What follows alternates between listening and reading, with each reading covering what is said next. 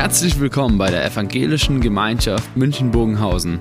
Schön, dass du eingeschaltet hast. Unser tiefes Anliegen ist, dass die folgende Predigt dich in deiner Situation anspricht, dir eine neue Blickrichtung aus der Bibel schenkt und dass du Gott ganz persönlich begegnest.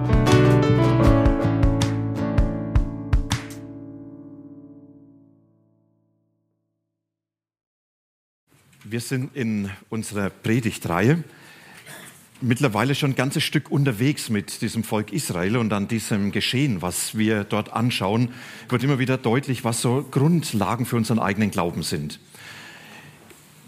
Das Volk aus Ägypten befreit, hier oben in diesem Bereich waren sie.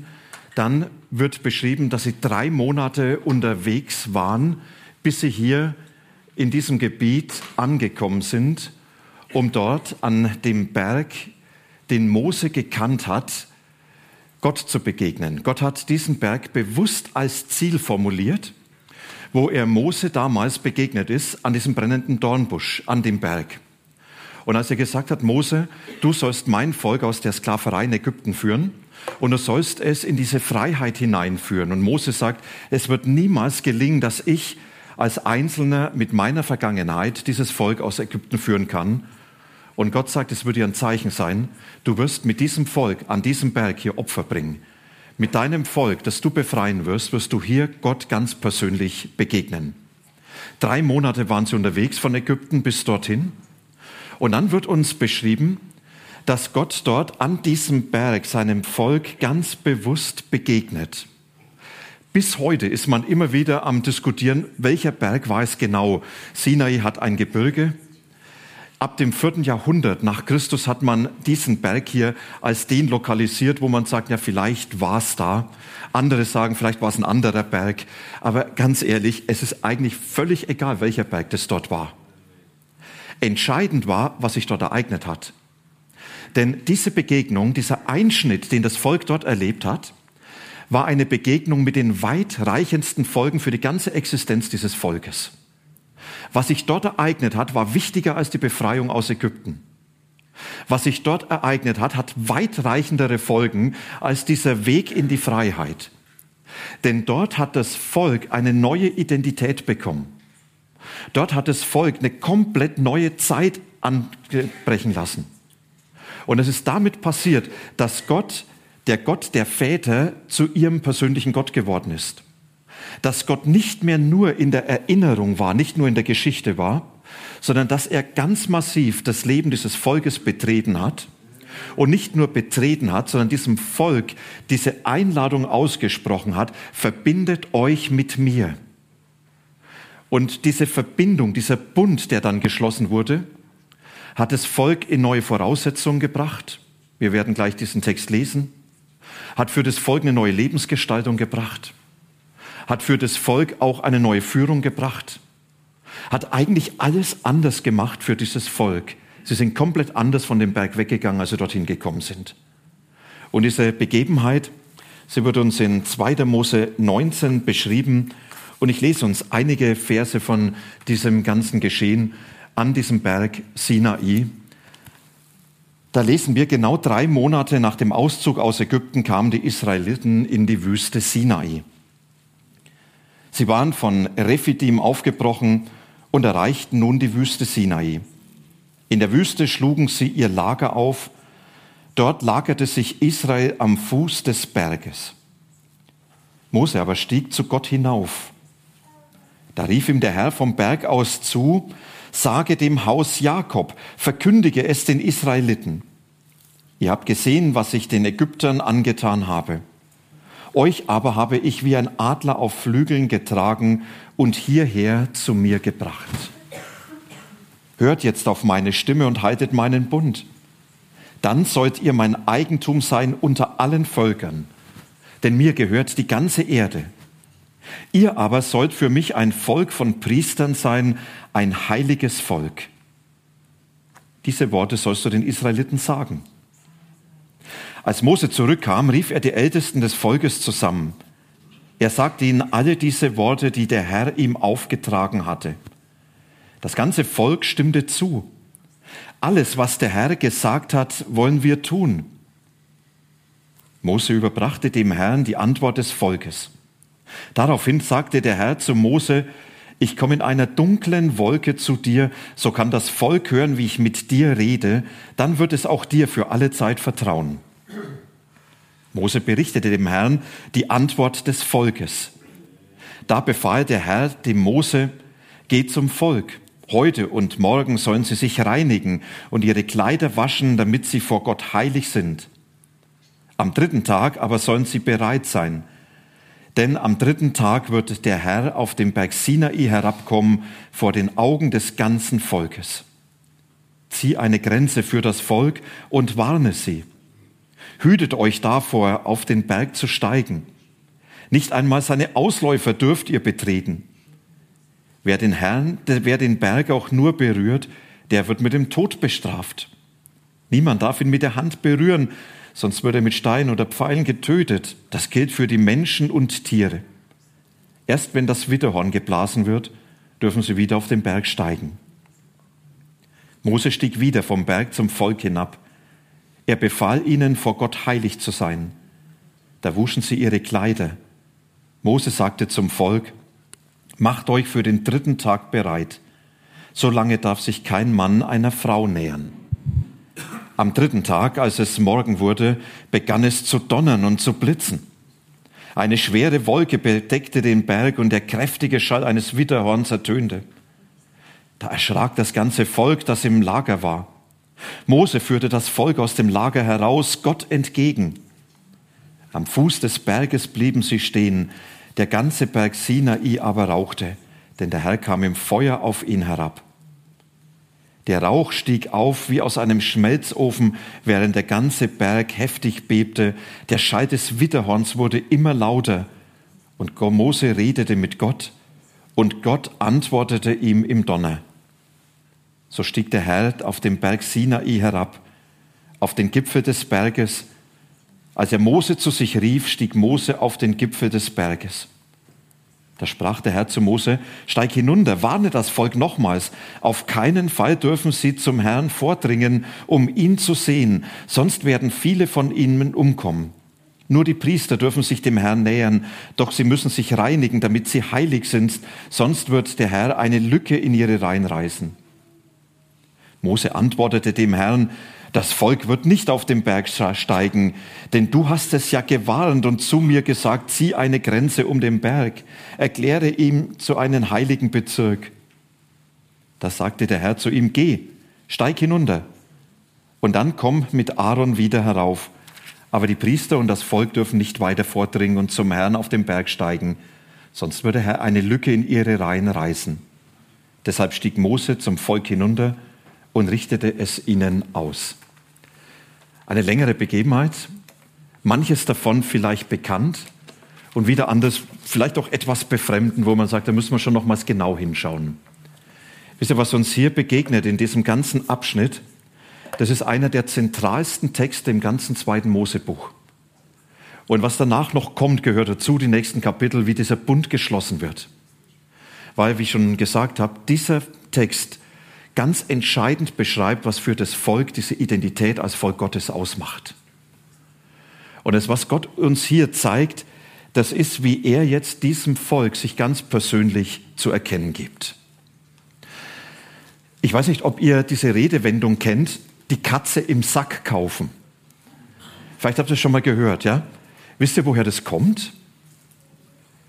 Auf den Mittelaltermärkten wurden Tiere kleine Schweine oder Kaninchen in Säcken verkauft. Ja, musste ja irgendwo gehalten sein, dass sie nicht fest fortlaufen. Und das hat man manchmal genommen, um Leute zu betrügen. Da hat man statt ein Ferkel eine Katze in den Sack getan. War viel billiger. Und hat sie verkauft. Und Austausch war, äh, Umtausch war ausgeschlossen. Denn man konnte ja nicht nachweisen, dass eine Katze drin war. Hätte man selber austauschen können. Die Katze im Sack kaufen heißt, ich weiß nicht, was kommt. Ich weiß nicht, auf was ich mich einlasse. Wisst ihr, bei den Israeliten war es nicht so mit dem Bund, dass es die Katze im Sack war. Dass Gott gesagt hat, jetzt lasst ihr euch auf etwas ein und ihr wisst nicht, was das bedeutet, sondern genau das Gegenteil. Gott hat die Karten komplett auf den Tisch gelegt und hat gesagt, wenn ihr euch auf mich einlasst, dann sage ich euch, was das für euch bedeutet und welche Folgen es für euch und eure ganze Existenz hat. Und einige dieser Dinge wollen wir anschauen und dann ganz zum Ende die, Frage stellen, und was hat es eigentlich mit uns alles zu tun? Und vielleicht gibt es schon den einen oder anderen Punkt, wo ihr während dieser Betrachtung sagt, Mensch, genau da finde ich mich wieder. Das Erste, was Gott hier dem Volk deutlich macht und was er durch Mose ausrichten lässt, heißt, ihr müsst immer das eine vor Augen haben, Gott ist für euch. Ihr müsst immer wissen, Gott ist für euch.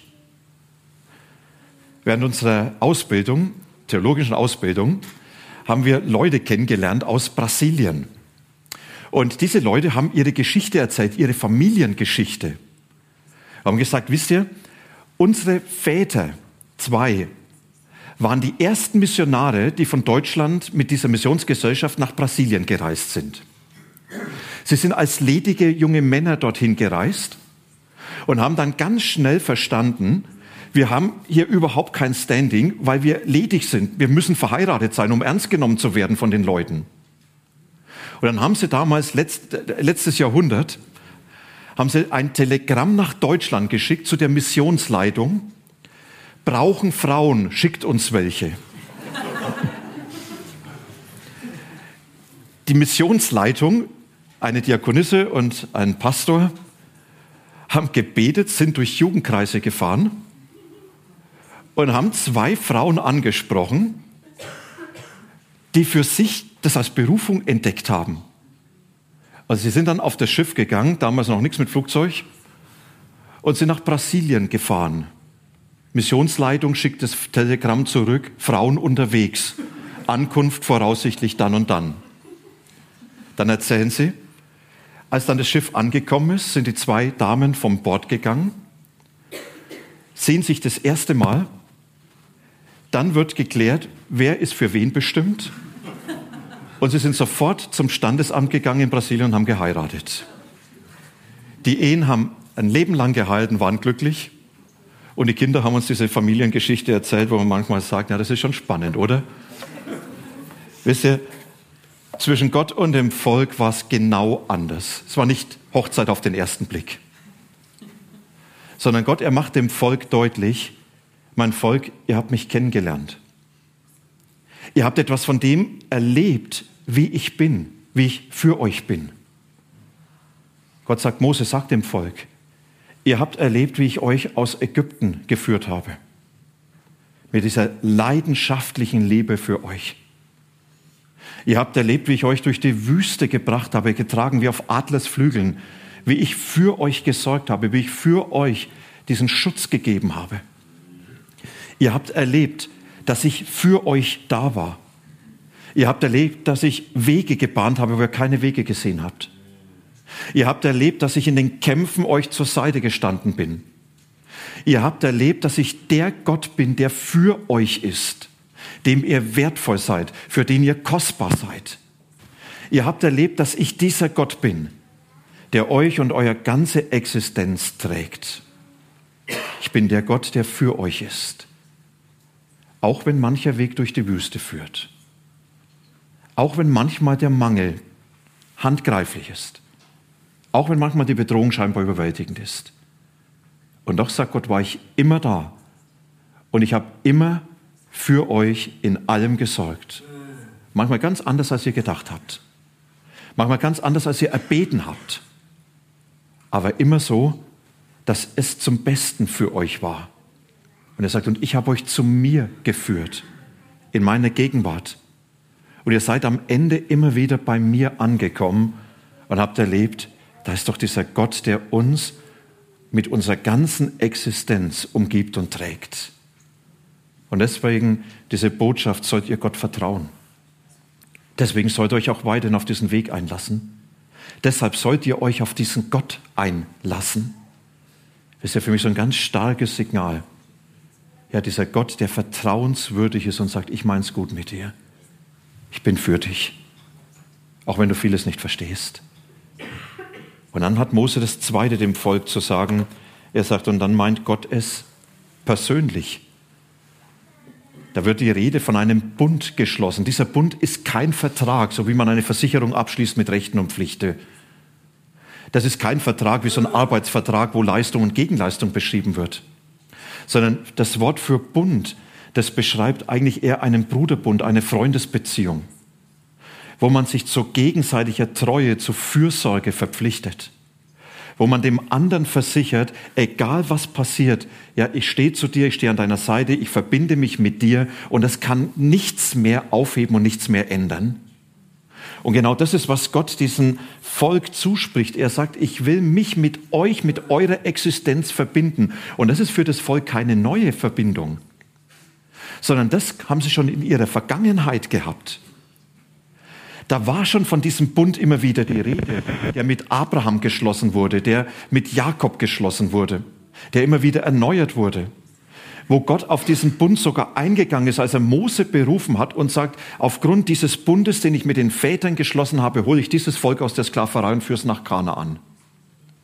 Aber dieser Bund soll nicht der Bund der Väter bleiben, sondern soll der Bund für die Menschen sein, die jetzt an diesem Berg Sinai sind. Gott sagt, ich meine es nicht nur allgemein, sondern ich meine es ganz persönlich mit euch. Es geht um dich, es geht um euch hier und jetzt in dieser Gegenwart, sagt Gott diesem Volk. Nicht das, was in der Vergangenheit war, sondern was sich jetzt ereignet. Und das soll euch zugeeignet werden und das soll euch ganz persönlich geschenkt werden. Und das soll für euch ganz persönlich Bedeutung bekommen.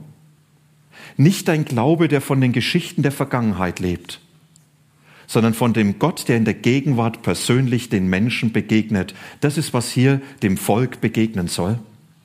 Ein Gott, der ganz konkret das Volk in diesen Bund hineinnimmt, in die Versprechen, die er dem Volk gegeben hat, die er den Vätern gegeben hat, in die Führung, in seine Geschichte, die er schreiben wird. Gott meint es persönlich, ist diese Botschaft des Bundes. Und dann hat Gott Folgen. Das ist das Dritte, was Mose dem Volk sagt.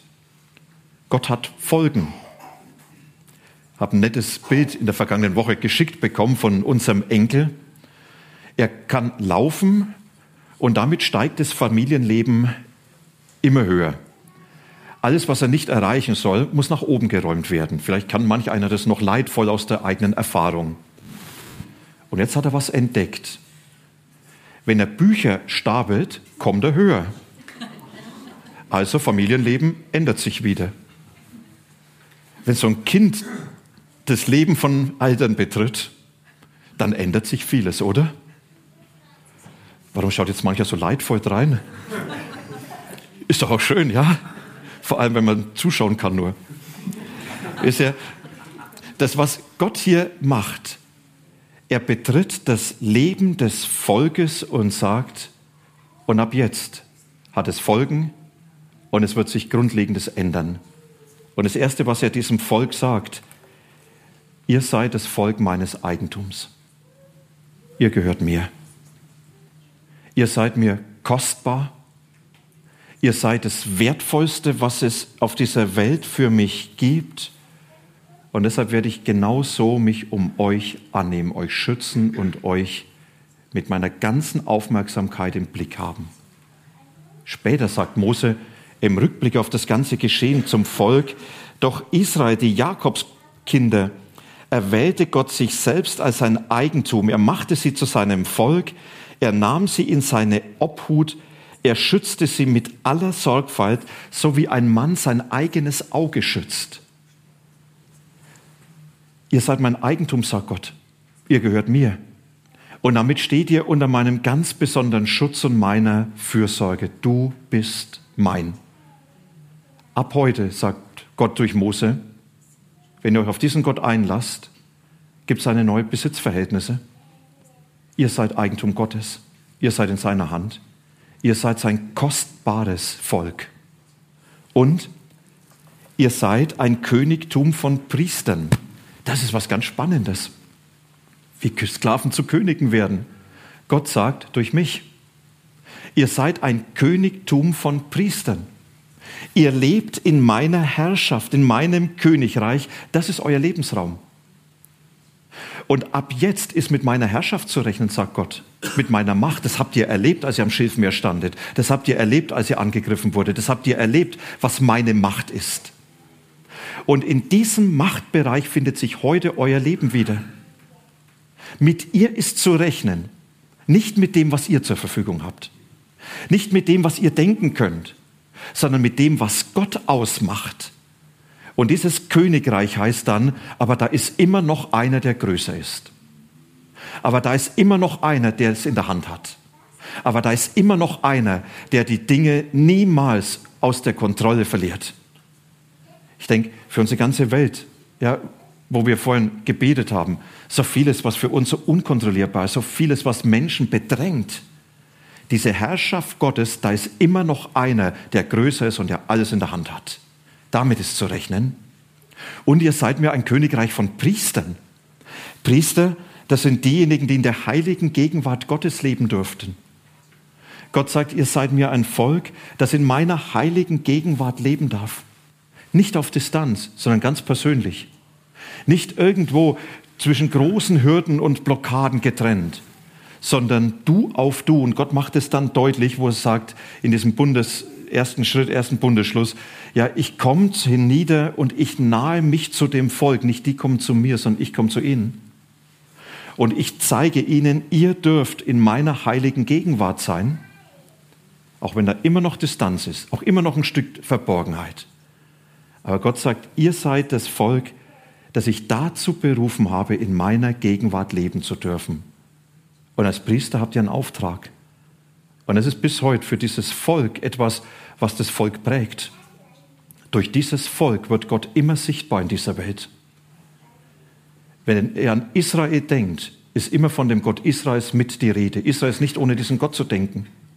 In dieser ganzen Welt ist Gott immer wieder Thema durch dieses Volk, das er damals erwählt hat. Macht er sich immer wieder bemerkbar durch dieses Volk, was er sich erwählt hat. Und ich glaube, viele Konflikte und Auseinandersetzungen um dieses Volk haben auch mit dem Gott des Volkes zu tun. Dass es nicht nur um eine ethnische Gruppe geht, sondern um einen Anspruch, den der Gott in diesem Volk auf diese Welt hat. Ihr seid mir ein Priestertum und ihr seid mir ein heiliges Volk. Eigentum, Priestertum und heiliges Volk. Das ist jetzt spannend. Manchmal lohnt es sich doch nochmals in die hebräische Bibel zu schauen. Da steht für das Volk Goi oder die Goyim. Goi waren meistens die Bezeichnung für die Heiden. Wenn Juden von den Goi sprechen, dann meinen sie eigentlich ein Gesindel. Und jetzt sagt Gott, ihr seid mir ein heiliges Goi. Darf ich es übersetzen? Ihr seid mir ein heiliges Gesindel. Gott wusste genau, wie dieses Volk ist. Er sagt, manchmal seid ihr ein Gesindel. Manchmal könnt ihr nicht für euch garantieren. Manchmal macht ihr Dinge, das ist nur dumm. Und manchmal auch ganz bewusst gegen Gott. Schauen wir doch die Geschichte an. Was haben die gegen Gott gemurrt? Was haben sie alles für Dinge gemacht? Ein goldenes Kalb, um Gott zu ersetzen ja, Misstrauen gegen Gott und, und, und. Aber Gott sagt nicht, ihr seid ein Gesindel, sondern ihr sagt, ihr seid ein heiliges Gesindel. Weil ihr durch meine Gegenwart heilig werdet. Durch das, was ich in euer Leben hineingebe, werdet ihr heilig, werdet ihr so, dass ihr in der Gegenwart Gottes leben könnt, dass ihr in dieser Gegenwart Gottes bleibt. Ihr seid mir dieses Volk, das ich aushalte, sagt Gott.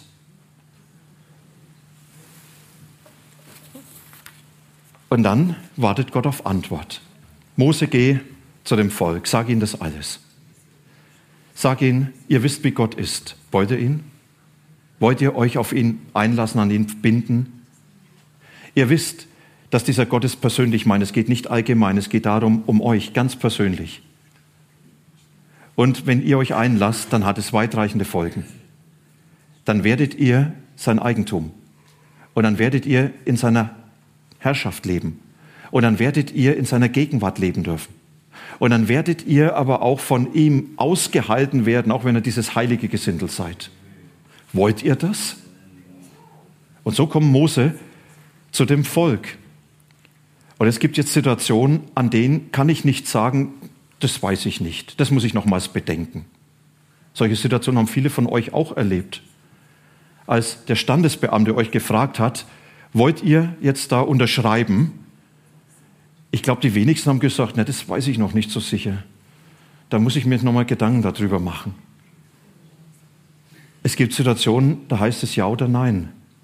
Und Gott sagt, ihr mein Volk, ihr habt einen Weg mit mir zurückgelegt. Und jetzt habt ihr die Entscheidung zu treffen, wollt ihr oder wollt ihr nicht. Jetzt ist der Moment.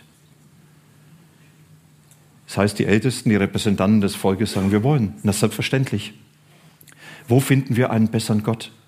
Wo finden wir einen, der besser für uns da ist, der es besser mit uns meint? Wo finden wir jemand, der sich mehr uns zuwendet? Ja, wo finden wir? Sie haben viele Herrschaften kennengelernt, in Ägypten auch Götter. Weil sie sagen, aber du, unser Gott, du bist einzigartig, wir wollen. Und dann geht Mose und bereitet es vor, bringt Gott diese Antwort und Gott, er sagt, jawohl, ich lasse mich auf diese Antwort ein. Ich mache euch zu meinem Volk. Ihr werdet hineingenommen in diesen Bund. Ich verbinde mich mit euch für Zeit und Ewigkeit untrennbar. Ihr sollt mein Volk sein und ich werde euer Gott sein. Und dieser Bundesschluss wird dann angebahnt und da werden wir dann im nächsten Jahr über diesen Bundesschluss nochmals drüber reden. Aber die Frage ist für uns und was hat es alles mit uns zu tun? Ich glaube, man kann manchmal ganz schnell die Parallelen ziehen. Wenn wir sagen, Gott ist für euch. Wir feiern jetzt gleich das Abendmahl und es ist jeder eingeladen, der das möchte, so persönlich mitzufeiern. Und hier wird etwas beschrieben von dem Gott, der für euch ist. Ein Gott, der bereit ist, sich ans Kreuz nageln zu lassen, weil er dich liebt. Ein Gott, der deine Schuld auf sich nimmt, weil er dich liebt. Ein Gott, der alles gibt, weil er dich liebt. Das ist der Gott, den ich nicht immer verstehen muss. Es gibt Wegstrecken, da ist er mir fremd und ich kann ihn nicht begreifen. Aber ich kann wie Mose sagen, ihr habt doch schon erfahren, wie es dieser Gott mit euch meint. Der Gott, der für dich ist. Und es ist der Gott, der es persönlich meint. Es geht um meine Verbundenheit. Im Abendmahl hat Jesus von dem neuen Bund gesprochen, von dem Bund, der eine ganz neue Tragweite bekommt. Er sagt, ich möchte dich mit mir verbinden. Ich möchte deine Existenz mit meiner Herrschaft verbinden. Ich möchte dein Leben in meine Hand nehmen. Es geht jetzt nicht um deine Frau, es geht nicht um deine Kinder, es geht um dich ganz persönlich. Gott will dir begegnen. Dir in allem, was dein Leben ausmacht, in allem, was du bist. Und um diese persönliche Ebene da geht es, wo Gott dich anspricht und Gott hat Folgen. Weißt du, wenn Jesus dein Leben betritt und wenn er dein Leben in der Hand hat, dann spricht er dir ganz persönlich zu, du gehörst mir. Dein Leben ist in meiner Hand. Ich bin der, der dieses Leben trägt. Ich bin der, der dieses Leben gestaltet. Ich bin der, dem du vertrauen darfst. Und ich bin der, der dich in meine Gegenwart hineinnimmt. Ich bin derjenige, der dich selbst aushält, auch wenn du vielleicht dieses heilige Gojim bist manchmal. Ich bin der Gott, der sich nie von dir abwendet, sondern ich bin der Gott, unter dessen Zuwendung du immer wieder ganz konkret leben darfst. Und es ist dann vielleicht im Abendmahl genau das, das so zu nehmen sagen, da wird dieses Schenken Gottes sichtbar. Ich für dich. Und die Frage ist dann natürlich meine Antwort. Möchte ich? Vielleicht ganz neu bestätigen, ja, du sollst mein Gott sein, ich, Jesus, ich folge dir nach. Jesus, ich gebe mein Leben in deine Herrschaft, in deine Hand. Ich verstehe dich nicht immer, ich vertraue dir. Jesus, du bist es, der alles gestaltet und ich darf in deiner Herrschaft und in deiner Gegenwart sein sorg du für mich. Jesus, du kennst mich aber auch, wo ich oft hinter dir zurückbleibe und Dinge tue, die vor dir nicht bestehen können. Danke, dass du mich aussetzt und dass deine Vergebung mich immer wieder neu anfangen lässt. Die Antwort geben wir persönlich. Und die Antwort kann ich dadurch geben, dass ich vielleicht so ganz persönlich sage, ja, ich feiere das Abendmahl jetzt genau mit diesem Aspekt. Ich liefere mich dir aus ich nehme dieses Verbundensein mit dir ganz bewusst an oder erneuere es. Du bist mein Gott und ich bin dein Kind. Für die Israeliten damals die weitreichendste Entscheidung, da gab alles anders. Und vielleicht für uns eine Entscheidung, die manches nochmals in ein anderes Licht stellen soll. Weil Gott dann sagt, ich bin da als dein Gott. Damit darfst du rechnen.